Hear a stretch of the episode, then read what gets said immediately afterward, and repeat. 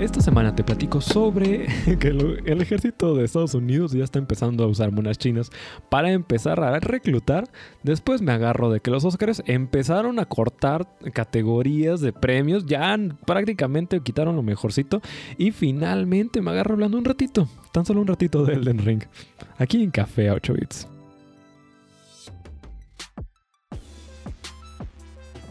To give you the answer, we take you behind the closed doors of the famed Walt Disney Studio in Hollywood. Doors usually barred to all visitors. Hey, hola, hola. Bienvenido de nuevo a Café a 8 bits. Semana a semana, como ya lo sabrás, eh, trayendo noticias diferentes dentro del mundo de la animación y los videojuegos. Y después de dos semanas de prácticamente hablar de Yoko Taro, hablar de Niro, hablar de, depresión y tristeza y filosofía y qué significa ser humano y un montón de problemas de ese estilo. Y regresando en esta ocasión a un poco más de noticias, si te quedaste con, si, más o menos ya le sabías de eso y te quedaste con un poquito más de ganas de más contenido similar a eso, te traigo una buena noticia y es que Blade Runner Black Lotus estaría llegando a HBO Max a partir de marzo. Y es que, a ver, verás, originalmente cuando salió la serie y que Adult Swim estaba diciendo, sí, vamos a hacer un anime con Crunchyroll y que no sé qué, eh, y, que, y, que, habían sacado la propuesta de Blade Runner esta, estaba bastante bien hasta el momento en que dijeron, bueno, pero nada más va a estar disponible en Adult Swim. No, pues ya como, si la querías ver legalmente, eh, no había prácticamente ningún lado. Tenías que tener fuerzas cable y tenías que, en ocasiones, incluso tener hasta cable estadounidense. Entonces, estaba bien difícil. Afortunadamente, el ver que por fin a partir del siguiente mes estaría llegando a HBO Max es mm, increíble a partir del 14 de marzo para ser exactos. Hace tiempo, este, bueno, realmente era esa aunque lo personal no la he podido ver, tengo amigos que la, que la han podido dar la oportunidad y me han dicho que está muy, pero que muy buena. De, hace la semana pasada, eh, en todo el. como que me entró el, las ganas, por así, por como le llamarían el venazo, pues, de poder ver un montón de series depresivas, tristes, filosóficas. Y me di la oportunidad durante la semana de ver la película, la película original de Ghost in the Shell en Netflix. Vieras, está. realmente, no exagero, está increíble. No, es. es es difícil, es triste, es lamentable, es filosófica. Estoy seguro que eh, si lo hubiese, si hubiese tenido la oportunidad de verlo cuando salió en los ochentas, realmente me hubiese asombrado junto con Blade Runner con el mundo tan raro y posapocalíptico que nos estaban presentando y que de alguna manera, al menos yo, yo he sido spoileado por toda la cultura que los ha copiado y les ha intentado dar revivals y que los ha intentado como mantener, llevar al mainstream y que al menos la primera vez que pude verla esta, la de Ghost in the Shell, increíble realmente. Si, si te gusta, si te gusta Yoko Taro, si te gusta Nier, si te, si te gusta Nier Automata, tienes que dar, y probablemente ya la hayas visto, pero si no, tienes que darle la oportunidad a Ghost in the Shell. Como, como un pequeño, como para continuarme yendo un poquito por la tangente. Voy a, voy a regresar a las noticias, que no, no quiero terminar mucho en esto. Eh, como un pequeño agregado, la película gira alrededor de un, de un escuadrón policíaco que está intentando durante toda la película capturar a, a una persona que ha hecho un montón de crímenes diferentes. Sin embargo, por más que lo intentan, no logran, no logran encontrarla dentro de tan tanto dentro del internet como dentro del mundo físico y que de alguna manera me encanta el, no, es la primera vez que tenía un contacto con Ghost in the Shell. Entonces me encanta su acercamiento a bueno y qué significa realmente estar vivo qué realmente significa estar ser, si tener conciencia nos brinda la, nos brinda la humanidad qué nos hace humanos específicamente Ay, adoro adoro que la, protagonista no voy a decir spoilers eh, que la protagonista esta Makoto es prácticamente un androide 100%. Lo único que es, que es digamos, humano orgánico, por llamarlo de alguna manera, es su cerebro, su pensamiento. Y me encanta que llegue un momento en la película donde está, está Makoto con otro, con otro personaje dentro de un elevador y están como hablando de, bueno, realmente está, lo que estamos haciendo está bien, estamos logrando algo, algo, algo en el mundo. Más importante aún, eh, tú y yo somos completamente robots, somos androides y sabemos que en algún momento teníamos un cuerpo físico, un cuerpo de carne y hueso pero ¿quién nos asegura realmente que nuestro cuerpo existió? Porque pues estamos trabajando para el gobierno, pero el gobierno pudo habernos modificado, como, como somos un robot, pues somos unos y ceros, nos pudo haber modificado nuestro, nuestras memorias, nuestros pensamientos. ¿Qué realmente es, es eh, dónde realmente termino yo y dónde realmente empieza la otra persona. Eh, adoro que ah, llega un momento donde Makoto, de manera casi que muy, muy, muy directa a la cámara, pregunta, bueno, ¿qué realmente a mí me hace especial? ¿Qué me hace humano? ¿Por qué estoy haciendo lo que hago? ¿Qué me diferencia de todos los androides? ¿Y qué me diferencia de toda la inteligencia artificial? Si yo en si supuestamente en algún momento yo fui humano, sigo siendo humano, a pesar de que mi cuerpo tiene que está hecho de, tornillos y de, y de y de compuesto artificial y de un montón de cosas que realmente me hace especial. y, me encanta. ¡Ay! me encanta. Voy, voy, a, voy a decir un mini spoilers. Este, que hay una parte donde están persiguiendo un camión de basura. Y ese camión de basura está siendo conducido por un chofer que está presumiendo, le está presumiendo a su amigo, le está diciendo, oye, mira mi, mira mi hija, que me acabo de casar hace poco y mira qué buena familia estoy teniendo. Este, ándale, mira la foto. Y están pasando por alrededor de todo el camino, en el camión de basura, y llega un momento donde Makoto, la comandante, lo, lo captura en nombre de la ley, le dice, mira, tú tienes que venir con nosotros. Y el, el, el chofer del camión de basura dice, no, este, no puedo ir con ustedes. Mi hija me está esperando, mi familia me está esperando. Tengo que continuar con mi trabajo. Y nada más se lo llevan al, al, precinto policial. Y, me encanta que todo el rato, como que les está enseñando, el, el chofer les está, les está enseñando la, la foto para decirles, mira, mi, mi, familia me está esperando. Por favor, ya termina de una vez. Y, y nada más, en, al final de la escena, la cámara panea alrededor de la foto y alrededor de, de Makoto y le dice, tu familia nunca existió, te, acaban de lavar el cerebro. Y, le vuelven a enseñar la fotografía y la cámara, alcanzas a ver donde la, supuesta fotografía de su hija era nada más una selfie de él en su cuarto. Y, y nada más el chofer se, se le cae la boca prácticamente y dice, esta, esta no es mi foto. ¿Qué estás diciendo? Esto no puede ser. Y como que empieza a entrar como en un shock permanente. Porque pues al final del día nuestra personalidad, nuestro, nuestra identidad, todo ese tipo de cosas, al final del día la construimos alrededor de, nuestros, de nuestro pasado, de nuestras memorias. Pero la, la película llega y te hace una pregunta súper clave, que es de, bueno, en un mundo donde el, el, la diferencia entre un humano y una máquina cada vez es más corta y más corta y más corta. En un mundo donde nuestro cerebro está conectado 100% al Internet, ¿realmente podemos confiar en, nuestra, en, en nuestras memorias? Y si no, ¿quiénes somos? Y es de, ¿Qué rayos? ese tipo de preguntas tontas son las, que me encantan de vez en cuando en las películas. y yo diría que ahora, precisamente ahora y cada vez más, es ahorita mucho más válido, es mucho más cercano a la realidad. Por ejemplo, los videos deepfake, que a veces son muy bien hechos y a veces son muy, muy, muy mal hechos. Este, hay uno que precisamente me convenció que era uno de Barack Obama, si mal no me acuerdo. Y que yo decía, la primera vez que lo vi, creyendo que era un video real, dije, es, esto es tal cual, el, hombre está hablando frente a la cámara. Y luego me doy cuenta y yo sé, ay, no. Esto lo hizo una computadora. Y justo en ese momento donde, pues, ya, si antes las fotografías eran, eran hechas y lo único que podías confiar era más o menos en los videos, llegas en, te, te golpeas con la realidad y dices, bueno, y si ahora los videos también pueden ser falsificados, ¿qué realmente podemos podemos, podemos estar seguros, podemos estar 100% seguros de que existe y que no está hecho por una máquina. por ejemplo, si, si los escritos, ya sea en prensa o en algún otro lado, pueden ser falsificados, o si las fotografías pueden ser falsificados en Photoshop, y ahora más recientemente los videos pueden ser falsificados, si como el miedo de, bueno, ya, ya, ahora en qué confío, ya que realmente es real y que realmente está hecho por una máquina. Lo que me dio un chorro de miedo hace tiempo fue lo del el, la inteligencia, entre comillas, artificial de, Google, donde en su keynote hicieron la presentación de la llamada por teléfono. Eh, fue hace como unos dos, no, hace como unos 3, 4 años aproximadamente. Ya no supe qué, qué onda, qué pasó con ello.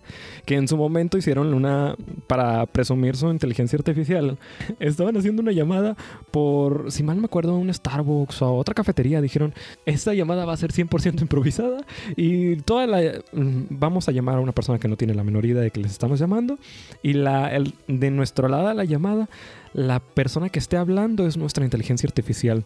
y cuando veías, claro, eh, obviamente no, lo, no era improvisado, obviamente tenía que ser todo actuado, pero vamos a decir que en 10 años esa tecnología, esa tecnología la refinan lo suficiente como para que realmente no puedas distinguir por teléfono una máquina de una persona.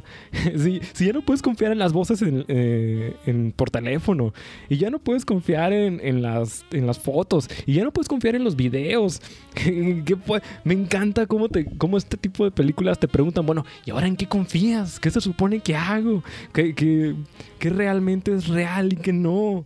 Este, es algo que me he encontrado bastante en el género de Cyberpunk, en, en la de Blade Runner y más recientemente en la de Ghost in the Shell. E insisto, si tienes una hora y media, que es lo que dura la película, dale la oportunidad que la vas a disfrutar en Netflix. Continuando con una de esas que realmente me veo y no me creo, eh, de lo algo que sucede en Japón, pero ya está sucediendo en Estados Unidos. Y es que los Marines de Estados Unidos están empezando a utilizar una mona china para atraer reclutas. Sí, como me escuchaste bien. Los Marines de los Estados Unidos estarían utilizando monas chinas para atraer reclutas. Y es que, a ver, eh, como dar un poco de contexto, al menos en Japón, en la Tierra del Sol naciente, no es para nada raro. Es de esas cosas que dices, ¿what? y adoro que la primera ocasión que me enteré de eso fue de, eh, a ver, a ver, espera, ¿en serio? Eh, tienen, me encanta que tienen su, en Japón, tienen su división de monas chinas, ya sea para el navío, para la milicia, para el, para el ejército en aéreo, e incluso tienen su separación por campaña y por, por estado, por distrito. Entonces, vamos a decir que en Osaka tienen a Hitomi-chan para la milicia. Y luego en Tokio tienen a, mm, a Musume-chan, por, por, darte un nombre y darte un ejemplo. como que lo tienen por campaña súper especializado. Y dices, ay, bueno, pues tampoco está tan raro. Así como tienen eso, también tienen a, Pikachu como la mascota, bueno, como el embajador oficial de Japón, entre también tienen los los de Hello Kitty, entre muchos más. Bueno, ahora los Estados Unidos estarían implementando esa nueva estrategia para atraer reclutas. Y, me encanta que es oficial, no es un fanart, no es nada. A ver, que recientemente el usuario conocido como arroba cinecuris eh, compartió una imagen de una campaña de reclutamiento para el cuerpo de Marines de los Estados Unidos de América, en donde podemos ver a la Violet Evergarden del el anime del mismo nombre, pero en esta ocasión vestida de un grupo completamente militar. Está, está bien raro y no, no, no, no hay manera de decirlo realmente.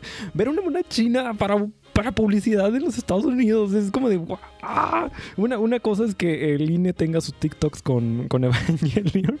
Y otra que es realmente, bueno, ver que en la milicia ya como la publicidad tal cual de, del ejército. Eh, la ilustración originalmente está basada en una imagen que data desde la Primera Guerra Mundial, la cual fue usada entre 1914 y 1918. Por su parte, la versión del anime fue creada por el artista conocido como Euromoeva quien en septiembre del 2020 fue encargado de esta comisión y eventualmente pudo compartirlo en su perfil de DeviantArt. Eh, cuenta, y ves la original y luego lo ves con la, con la versión con esta Violet y dices, eh, ¿qué está pasando? me emociona que no vaya a ser la última. Que, para cuando acuerdes, no solamente van a tener para los marines, sino que luego van a tener para, para la milicia y para los aéreos y para donde quieras, gustes y mandes. Y luego deja tú que luego como, como México en comparación muchas veces termina copiando a los Estados Unidos. Ya no solamente el INE va a traer en su TikTok Evangelion, ya lo vas a ver en mil y un lados más. Dicen que más vale tarde que nunca. Y es que, a ver, eh, pese a que la película originalmente se estrenó por ahí del 2020, hace dos años aproximadamente, estaría llegando, bueno, se acaba de estrenar el pasado 24 de febrero en cines aquí en Latinoamérica y en México, la última película de Digimon Adventure, la última evolución Kizuna. no, no, no, es que no la quiera, pero no hubo publicidad, no hubo nada. Créeme, si no hubiese, si no hubiese buscado la noticia, no me hubiese enterado. Estaría llegando, acaba de llegar el pasado 24 de febrero y el pasado jueves 24 y la última función que tendría en cines en Cinépolis sería el próximo martes primero de marzo. Es la, película Revival de Digimon que sacaron hace un tiempo y que según yo está en Crunchyroll y está en todos lados ya prácticamente. Afortunadamente estaría llegando únicamente doblada al español a los cines mexicanos. Entonces, si quieres, si, creciste con Digimon en su momento y quieres revivir la experiencia y quieres verla doblada y por alguna razón del mundo no, no, la, no has visto ahorita, bueno, pues ahora es cuando para que puedas ver la última película de Digimon Adventure. Y digo, es que no, no es como que no lo quiera, realmente. Cualquier cosa es buena. Eh, pero para una película de hace dos años, lo, bueno de todo esto y lo que sí me da un montón de ternura es que parte de del elenco estaría regresando a sus voces originales. Desde Matt hasta Tai hasta Sora, las, los actores de doblaje originales estarían regresando a retomar sus papeles, lo cual es algo increíblemente hermoso. A pesar de que no tengan exactamente las mismas voces, el volver, por ejemplo, a ver a Mario Castañeda en, en el papel de Goku nunca, nunca se va a hacer viejo. Y si eres de una de esas personas que religiosamente ven los Oscars, probablemente recientemente hayas, al igual que con el Super Bowl, te hayas decepcionado cada vez más y cada vez más y cada vez más, viendo que nomás no dan una. Y es que este año parece ser que no va a cambiar, porque los Oscars estarían recortando 8 categorías de sus, de sus 23. De sus 23 categorías, 8 van para afuera. La idea es que pues van a hacer más tiempo para poder dar más entretenimiento y menos, a y menos tiempo a los premios. Las ocho categorías que ya prácticamente están casi muertas son mejor corto documental, mejor edición de películas, mejor maquillaje, mejor peluquería, mejor música con su partitura original, es decir, música original ya, ya está muerta.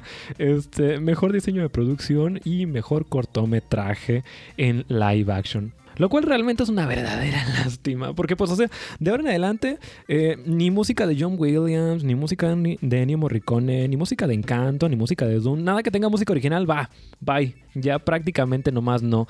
Eh, el único entre. Le pusieron un mini asterisco de todo esto es que técnicamente no están muertos.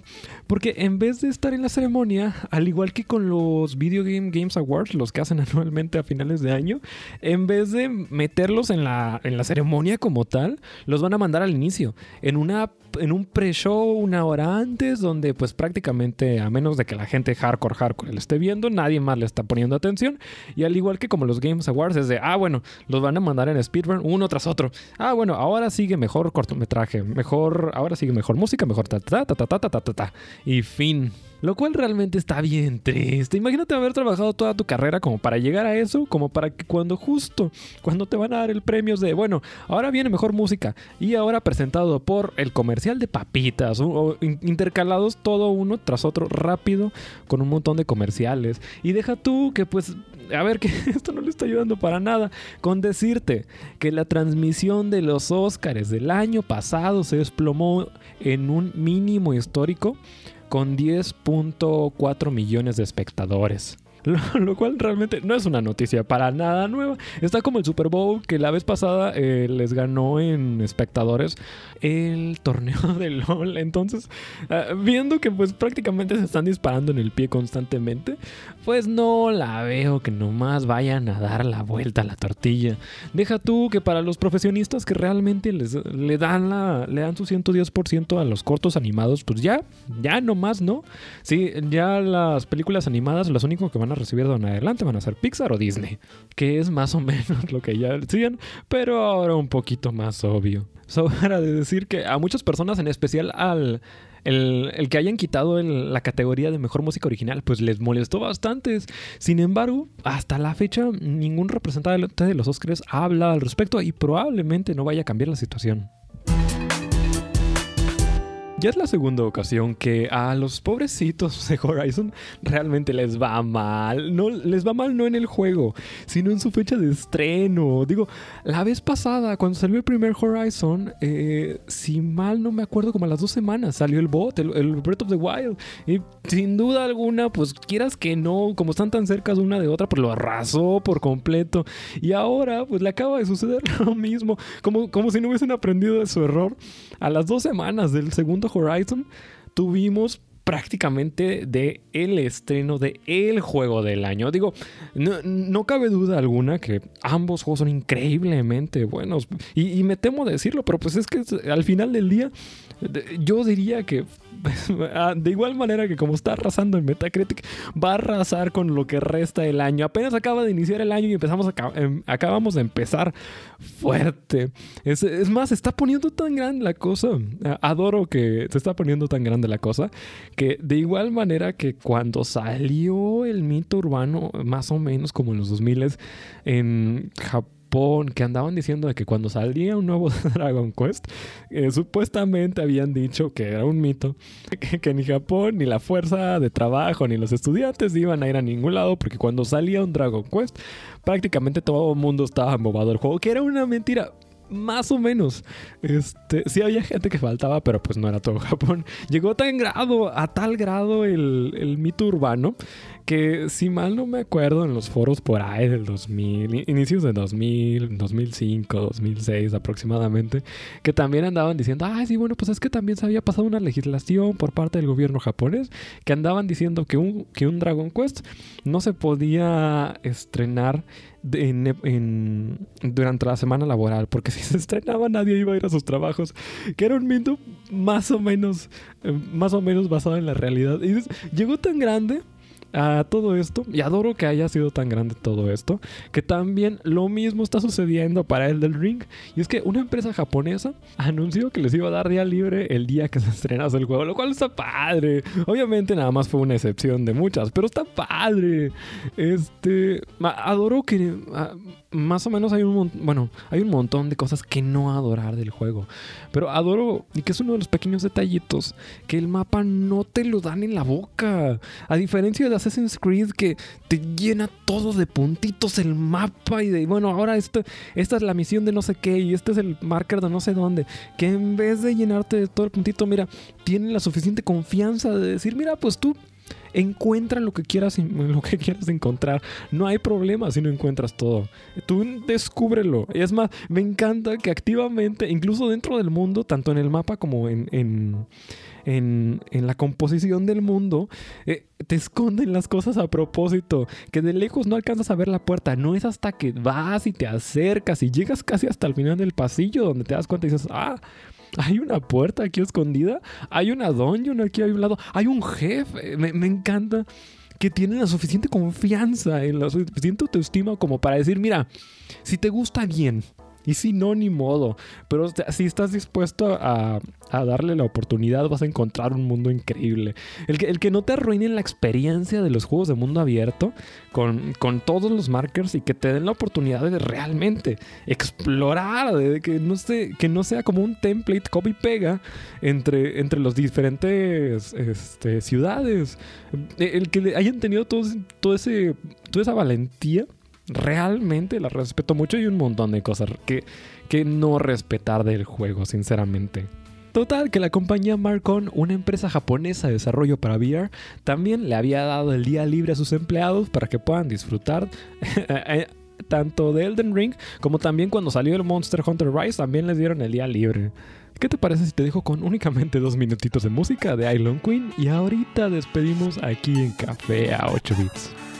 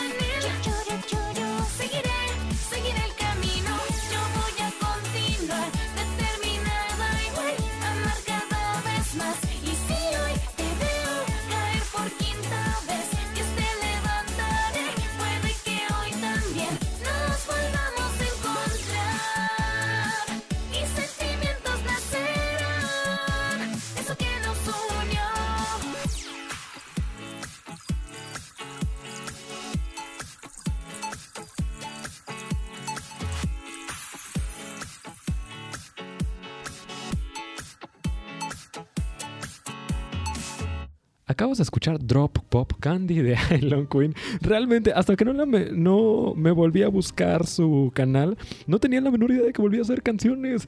la increíble felicidad que me dio religiosamente, quieras que no, hace 5 o 6 años que las escuchaba, cuando apenas estaba iniciando su canal y no sé, me, me entristeció un chorro en su momento cuando pues ya dejó de subir eh, covers, empezó, raras veces subía, subía videos a su canal, eh, raras veces subía canciones, la mayoría eran como a veces blogs o a veces otro tipo de cosas, que aunque no está mal, no era la razón por la que me encantaba verla. Y me, quieres que no, a mí se me levantó el día cuando volví a, volví a entrar a su canal dije, ay, Island Queen está volviendo a subir videos. está padre. Y aunque no todos son covers, hay cosas bastante padres. Ahora, hablando de cosas padres, si te gustó esta media hora, nada más para decirte que este y programas anteriores los puedes escuchar en Spotify, iTunes, Anchor. Podcast FM o prácticamente donde sea que te guste escuchar tu podcast bajo el mismo nombre de Café a 8 bits o de igual manera en la misma estación, si gustas en la, en la radio, en la misma estación Texan Radio todos los sábados de 9 a 9 y media. Muchas, pero muchas gracias por aguantarme, por escucharme una semana más. Realmente lo digo de todo corazón. Eh, muchas gracias por permitirme permitirte distraerte al menos durante media hora. Ya sea si este es el último programa donde nos conocemos o quieres volver a escucharme. Bye bye. O si gustas, nos vemos hasta la siguiente semana. Bye bye.